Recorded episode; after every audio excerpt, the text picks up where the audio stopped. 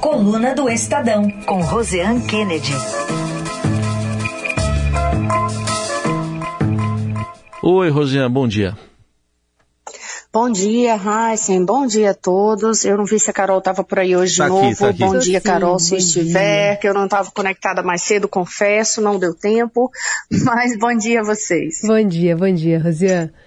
Bom, vamos começar falando dessa agenda do presidente Lula, chamando as ministras Marina Silva e Sônia Guajajara para a reunião de hoje.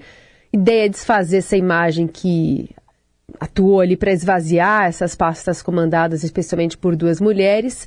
Eu, sinceramente, queria ser uma mosquinha para ouvir essa prosa. Porque ontem a gente teve Marina e Lula se encontrando, inclusive num almoço em Itamaraty, posando para foto. Um discurso dela após a posse do presidente do ICMBio foi mais no sentido de amenizar alguns reveses. Aliás, a gente vai ouvir um trechinho aqui.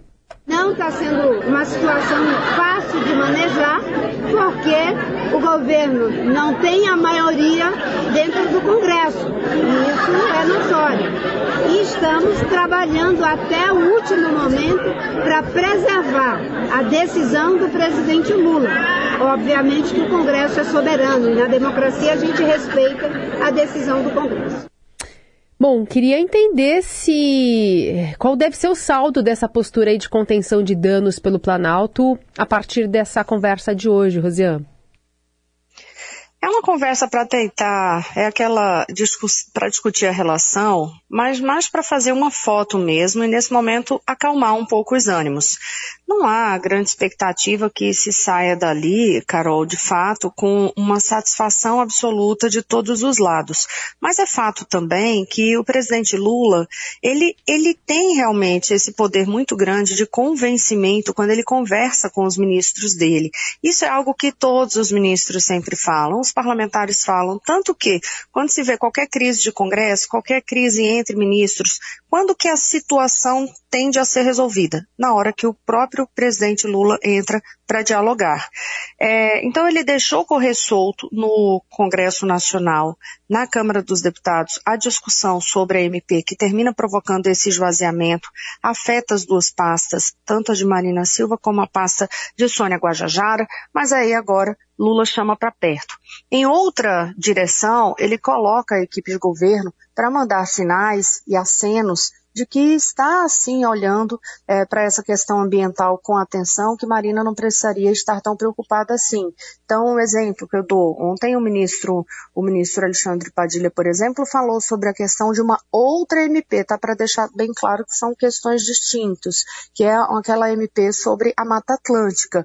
Então, nessa operação de contenção de danos com Marina, além de trabalhar nos bastidores, é, e fazer essa aproximação, esse gesto de aproximação, uma das iniciativas envolve é, atuar, nesse caso, para vetar um, uma, um trecho, não é uma medida provisória que, que afrouxa o texto ali termina afrouxando a proteção à Mata Atlântica e isso não tem nada a ver com a MP da reestruturação, mas como é meio ambiente, então é uma sinalização de que o Planalto está olhando com atenção também esse tema para também trazer um pouco de, de, de aceno à Marina Silva. Uma, uma outra iniciativa é atuar contra o projeto do marco, que é o novo projeto de marco temporal das terras indígenas no Senado, que a gente sabe que teve aquela corrida para votação também dessa pauta no Congresso, enquanto existe aquele julgamento lá no Supremo Tribunal Federal. Enfim, já foram dadas várias sinalizações também de que o, o governo vai trabalhar para que o IBAMA é, reveja uma de, aquela decisão sobre a exploração de petróleo, que é o início dessa confusão toda. Né? Então, é, dessa confusão toda com Marina Silva e com o governo, que é a questão da exploração é, de petróleo na foz do Rio Amazonas. São sinais, são sinais. O governo sabe que não seria nada positivo, seria sim uma campanha absolutamente negativa, de marketing negativo para o governo, se perdesse nesse momento Marina Silva e Sônia Guajajara. Seria aquela foto que você diz assim, ué, essa foto tira as duas ministras de áreas que foram prometidas pelo governo como atenção na retomada da agenda internacional, pautas que são observadas com muita atenção pelo mundo afora e ainda por cima duas mulheres, então seria uma pauta muito negativa para o governo Lula. É preciso correr para tentar fazer mesmo esse trabalho de contenção, mas a aposta principal é de que Marina Silva não deixa o governo não. Aliás, no primeiro momento, né, Rosinha, a própria Marina chegou a ressaltar essa questão que você levantou aí de, de gênero e foi até além, falou duas mulheres, uma preta e uma indígena. E, e você falou em correr porque está chegando, primeiro de junho, é, é a semana que vem aí que, que vence essa medida provisória, não é?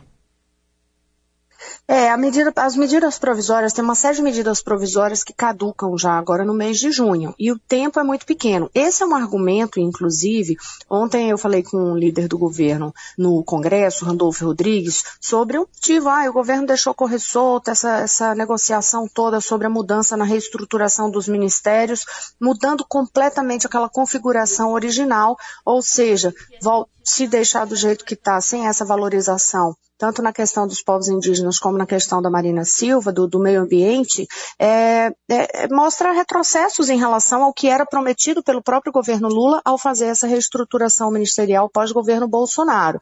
E aí o que é que o Randolph me fala? Ele fala, olha, não, foi uma, é, é um argumento que eles utilizam, a gente fez a negociação da forma que podia, por quê? Justamente por causa desse prazo, que a partir de junho uhum vai caducar. Ele diz o risco maior seria é, voltar, se não fizer um acordo e votar essa medida provisória, quando for a partir de junho, é, em determinada data de junho, vo voltaria a ter toda a estrutura ministerial tal qual era lá no dia 31 de dezembro.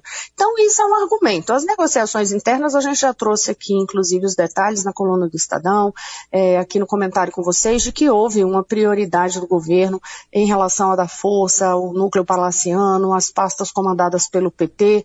Tem muito acordo político por trás de tudo isso. Agora, de fato, esse calendário também preocupa. Coluna do Estadão, direto de Brasília, com a Rosiane Kennedy. Agora, para falar da CPMI, Comissão Parlamentar Mista de Inquérito, instalada ontem, que vai investigar os atos golpistas de 8 de janeiro. A primeira sessão elegeu a mesa diretora, a presidência com Arthur Maia, ligado a Arthur Lira, presidente da Câmara, e a relatoria com a senadora Elisiane Gama, aliada do ministro da Justiça Flávio Dino. Isso foi muito usado lá na, nos em, primeiros embates da CPI, mas já tem algum planejamento das primeiras pessoas que serão chamadas para depor, Rosiane? Tem sim, viu, Heisen? E tem também uma observação que a gente tem que ficar atento a qual é o plano da própria relatora, né? A relatora que é a senadora Elisiane Gama, do PSD do Maranhão. Então, deixa eu abordar primeiro a, o que diz a, a senadora Elisiane Gama em termos de estratégia, porque é o seguinte, aqui no Distrito Federal já existe uma CPI que está sendo feita na Câmara Legislativa que também é referente aos atos de 8 de janeiro. Então, o que é que Elisiane quer de primeiro? Ela quer obter tudo que for documento das investigações que já estão em curso ah, não, não tem por que começar do zero algo se já tem investigação. Você tem investigação em várias instâncias. Você tem instância militar, você tem é, na, na, Controladoria Geral da União, você tem Polícia Federal, você tem, enfim, tem investigação para tudo que é lado e ainda tem a investigação feita pela própria CPI dos atos de 8 de janeiro, que já existe na Câmara Legislativa aqui do Distrito Federal, que é Câmara mesmo, tá? Não é Assembleia, porque é Distrito uhum. Federal é Câmara Legislativa, para ninguém achar que eu estou falando errado. É, e aí ela vai, a, a, primeira etapa de trabalho dela é justamente requerer tudo que for documento, esse compartilhamento de investigações que já estão em curso. E depois espera apresentar o plano de trabalho na semana que vem, começar em torno de 15 dias já deve ter alguns depoimentos. Mas vários requerimentos, dezenas de requerimentos já foram apresentados. Então, por exemplo, da parte do, da, da, bancada governista já tem um, um trabalho para tentar fazer entre as oitivas, estou até procurando o nome certinho aqui da pessoa para não ter risco de dar o um nome errado também, é, eles querem iniciar as oitivas na CPMI com Marcela Pino, vocês vão lembrar quem é Marcela Pino. Foi aquela, aquela mulher que foi jogada de uma altura de 3 metros da cúpula do Congresso durante os atos. É, ela é policial.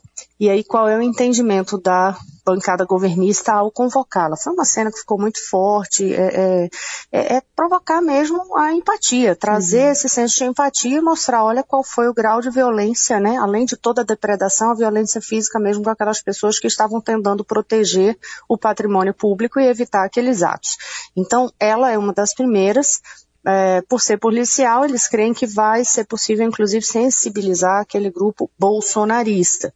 É uma das pessoas. Da parte da oposição, foco muito específico nos primeiros depoimentos pedidos até agora, né, dos, dos das peças que foram protocoladas, é, pedindo para que sejam é, ouvidas pessoas que eram ligadas ao gabinete de segurança institucional, porque a gente tem que lembrar que teve aquela mudança no GSI com a queda do general G. Dias, depois que foram divulgadas as imagens na qual G. Dias, que era o ministro-chefe do GSI, o Gabinete de Segurança Institucional da Presidência da República, no dia 8 de janeiro ele era o chefe. Aí apareceram aquelas imagens em que ele circula normalmente, tranquilamente, pelos manifestantes lá dentro do Palácio do Planalto. Então ele é um dos primeiros alvos também da parte da oposição e outros integrantes do Gabinete de Segurança Institucional. Agora, vou aproveitar para falar em Gabinete de Segurança Institucional. É, ontem eu conversei bastante com o, o atual general que é o ministro-chefe atual do Gabinete de Segurança Institucional, o general Amaro, para entender como é que eles vão acompanhar a, a, CPMI dos atos de 8 de janeiro, se havia alguma preocupação em relação a isso. E ele disse, olha, eu, eu perguntei para ele se havia alguma preocupação, tá? Alguma preocupação específica sobre a imagem do GSI. É, porque CPI é um espaço com um palco absolutamente político. Né? Apesar de terem as investigações, o principal palco é político. E se isso preocupava de alguma forma em relação a manchar a imagem, ele disse: por que, que eu teria preocupação? Não, não tenho preocupação alguma. É, ele disse: se existe algum arranhão à imagem do GSI, é, se tem alguma desconfiança, isso vai desaparecer com, com o próprio trabalho da equipe, o trabalho de transparência que for feito do gabinete daí para frente.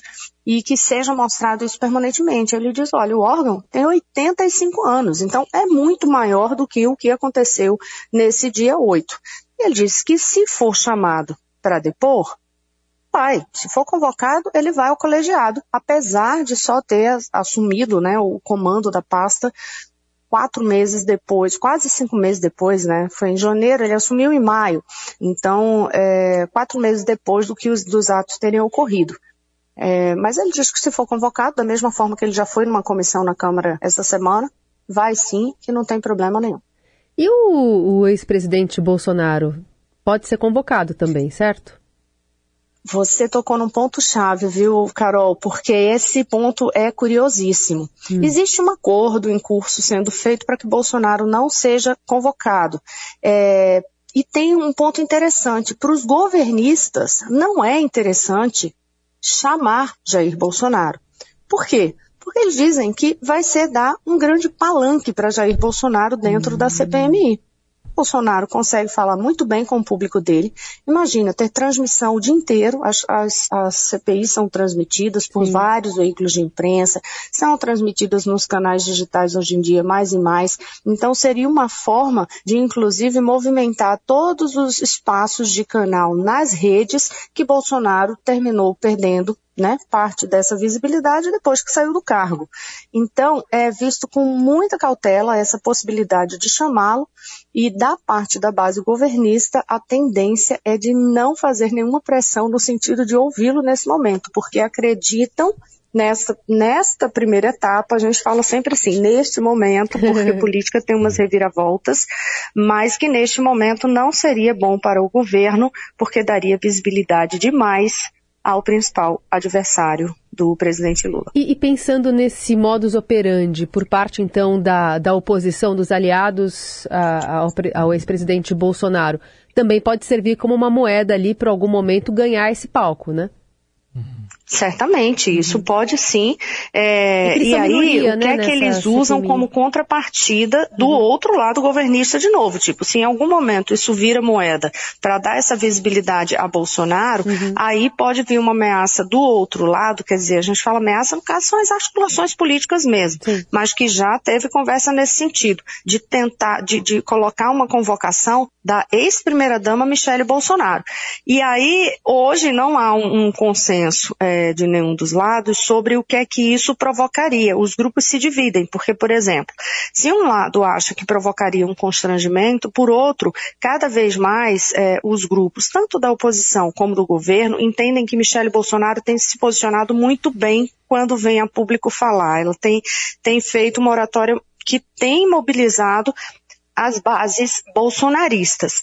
Mas não se sabe, é o seguinte, Carol, uma coisa é quando você é, tem uma pessoa falando para o próprio público, né? Tá para estar tá ali falando para o próprio público, discursando entre amigos. Outra coisa é ser colocado é, no meio de um, um, tribunal, né? Porque a CPI termina funcionando como um tribunal e com várias perguntas, e as perguntas são muito incisivas, às vezes até mesmo agressivas, de que forma ela se colocaria. Então, é, há uma preocupação do grupo bolsonarista sobre isso, é, e da parte do governo, isso também, né, dos governistas, isso também pode ficar entre essas moedas.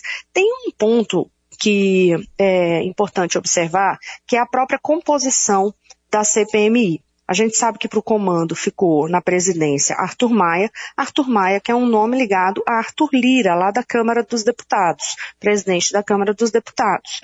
E havia uma articulação de bastidor que estava sendo feita, também desse grupo de, de Arthur Lira, lá da Câmara dos Deputados, por meio de um senador, Davi Alcolumbre, que é do União, e que tem cada vez mais poder e que tem cada vez mais funcionado como uma pedra no sapato do governo Lula. Em várias pautas, inclusive, tá? Mas aí o que que acontece? Havia uma, uma, uma um acordo sendo costurado para que a relatoria ficasse com o Everton Rocha, que é lá do estado do Maranhão, mesmo estado da relatora que ficou escolhida, que é Elisiane Gama. E o nome de Everton era, era visto com certa preocupação, é, em especial pelo grupo mais ligado ao ministro da Justiça, Flávio Dino, porque também é do mesmo estado dele. Mas, o que me disse um governista, eles tentaram dar a volta na gente, a gente deu a volta neles. Foi exatamente essa expressão que o, que o parlamentar governista me falou, que é quando eles fazem uma articulação mais ampla, evitam que esse comando fique com pessoas totalmente ligadas a Arthur Lira e consiga dividir esse poder, deixando é, no caso, Arthur Maia na presidência, mais a relatoria com Elisiane Gama. Então, Maia ligada ao grupo da Câmara de Arthur Lira, Elisiane ligada muito mais próxima ao grupo do ministro da Justiça, Flávio uhum. Dino. Já que estamos na editoria Primeira Dama, vamos falar também sobre a atual Primeira Dama, a Janja da Silva. Eu já li ontem, né? Mas queremos ouvir da sua voz o apelido que ela tem presidenta Janja, no Congresso inteiro. No Congresso inteiro, e é, e é interessante porque os governistas chamam assim, a oposição chama a presidenta Janja. Há uma também, unanimidade, pelo menos isso é unânime no Congresso. Olha aí, pronto, oposição, oposição e, e, e, governo alinhados na presidenta Janja. É, é, é curioso, é, Carol Heissen, essa influência da primeira-dama sobre o presidente Luiz Inácio Lula da Silva, é isso, ela é tanta que no Congresso os políticos terminaram dando, né, esse, esse apelido a ela, se referem a Janja como presidenta Janja. É, a gente via desde a campanha, Janja muito presente, né, o tempo inteiro do lado do presidente. Tem uma cena que me chama a atenção, não sei se vocês vão lembrar, quando sai o resultado é, da eleição, que ela tá do lado dele, ela segura o papel, pega o lenço, né, ah, para enxugar. Tava um Enfim, solzão, até aí né? aquela você lembra dessa cena? Na hora que ele vai fazer o discurso de, de, de vitória. Então, assim, é uma pessoa que, claro, eles estão casados, ela está ali o tempo inteiro. Mas qual é a preocupação dentro do Congresso? É de que forma isso pode ou poderia interferir em relação à atividade e às relações Congresso e Palácio do Planalto. Pois bem, é, são vários os casos ou causos, como prefira, é, sendo contados pelo Congresso. Um dos mais, o mais recente que, que me contaram, foram várias fontes contando a mesma história, tá? Então, assim, são histórias que são repetidas é, por caciques políticos dentro do Congresso Nacional. E aí, uma, de, uma dessas histórias é de que um ministro é, foi até o presidente Lula para fazer um relato a respeito da crise na articulação política do governo lá no Poder Legislativo, e Janja teria ficado acompanhando a conversa inteira, calada, ficou lá observando apenas. Quando o ministro acabou, encerrada a reunião, a primeira-dama acompanhou o ministro até a porta. E aí, na hora de se despedir, aqui lá no pé do ouvido, assim, aquela conversa de pé do ouvido, teria vindo esse recado. Olha, não traga mais esse tipo de problema ao presidente. Essa é a história que corre de boca em boca na Câmara e no Senado Federal. É, a conclusão desses caciques políticos que, que, espalham essa história é que é o seguinte, imagina que uma pessoa ouve, né? Um ministro ouve um recado desse, qual é a saída? Ele vai fazer o quê? Tem que atender. E aí, isso é que para esses caciques gera um problema, porque aí Lula ficaria blindado cada vez mais em relação ao que está acontecendo nessas relações do governo. O que é que o Palácio do Planalto, vamos ao outro lado, o que é que o hum. Palácio do Planalto diz nessa história? Eles nos enviaram uma nota e afirmaram o seguinte, o Planalto afirma que esse relato não é real, esse relato que corre no, na Câmara e no Senado, que isso não procede, que não há interferência do, no que os ministros relatam ou não ao presidente, é o que diz tá. a assessoria do Planalto. E o que, que tem passado na cabeça do presidente quando encosta a sua cabecinha assim para deitar, dormir e, e, tentar recompor as energias para o dia seguinte, hein, Rosiane? Você que está apurando vários bastidores até de dentro do quarto do presidente. Então, olha só, isso foi o Wesley Gauss, o repórter conseguiu essa informação para gente, que a presidência da República abriu um processo de compra é, por dispensa de licitação de travesseiros para o Palácio da, da, Alvorada, incluindo a suíte presidencial. E aí as exigências são é, interessantes porque são travesseiros com toque de pluma de algodão, hum. 100% algodão, é, 233 fios e antialérgico. Vamos explicar por que esse antialérgico é que é, segundo as pessoas próximas ao presidente, Lula tem rinite alérgica. E aí é um pedido tão específico sobre o tipo de travesseiro que até a marca lá no contrato fica estabelecida, não vou trazer marcas aqui, mas assim, até a marca fica estabelecida. Então, pelo menos para poder deitar a cabeça no travesseiro e dormir bem. É pluma, né? Não é plula. É pluma, né? Plu, pluma, pluma, de algodão. Pluma ah, de algodão. Pluma. Tá. Eu, eu, poderia, eu poderia ter entendido plula. Não, é pluma.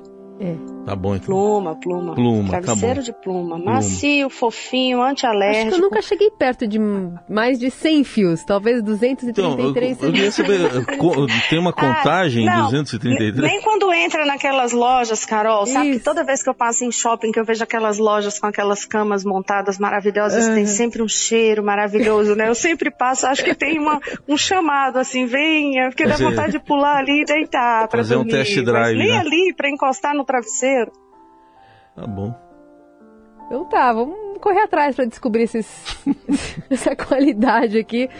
Deve estar tá disponível aí com realmente um preço não tão atrativo, né? Não tão econômico pelas especificidades que traz aqui esse processo de compra. A gente vai acompanhar aqui para ver como é que termina esse, esse sono.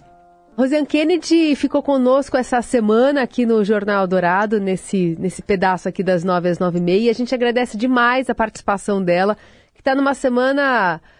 Ah, uma semana de estreia, assim, né? Uma semana e dias, assim, que vem com muita apuração. A gente está vendo aqui, trazendo todos os dias esses destaques da coluna de Estadão. A gente deseja que você continue trabalhando bastante e que volte eventualmente aqui ao nosso Jornal Dourado, viu, Rosiane? Ah, quero sim, viu, viu, Carol? Semana que vem é uma semana mais corrida um pouquinho, eu não vou ter condições de estar por aqui com vocês, mas me chamem mais vezes, se não for nesse horário todo extenso, em algum outro momento, mas é, eu tenho, eu tenho a maior alegria do mundo de estar aqui na Eldorado e de estar com vocês no rádio. Nossos ouvintes gostaram aqui dessa semana já de test drive, tá? Tá aprovadíssima.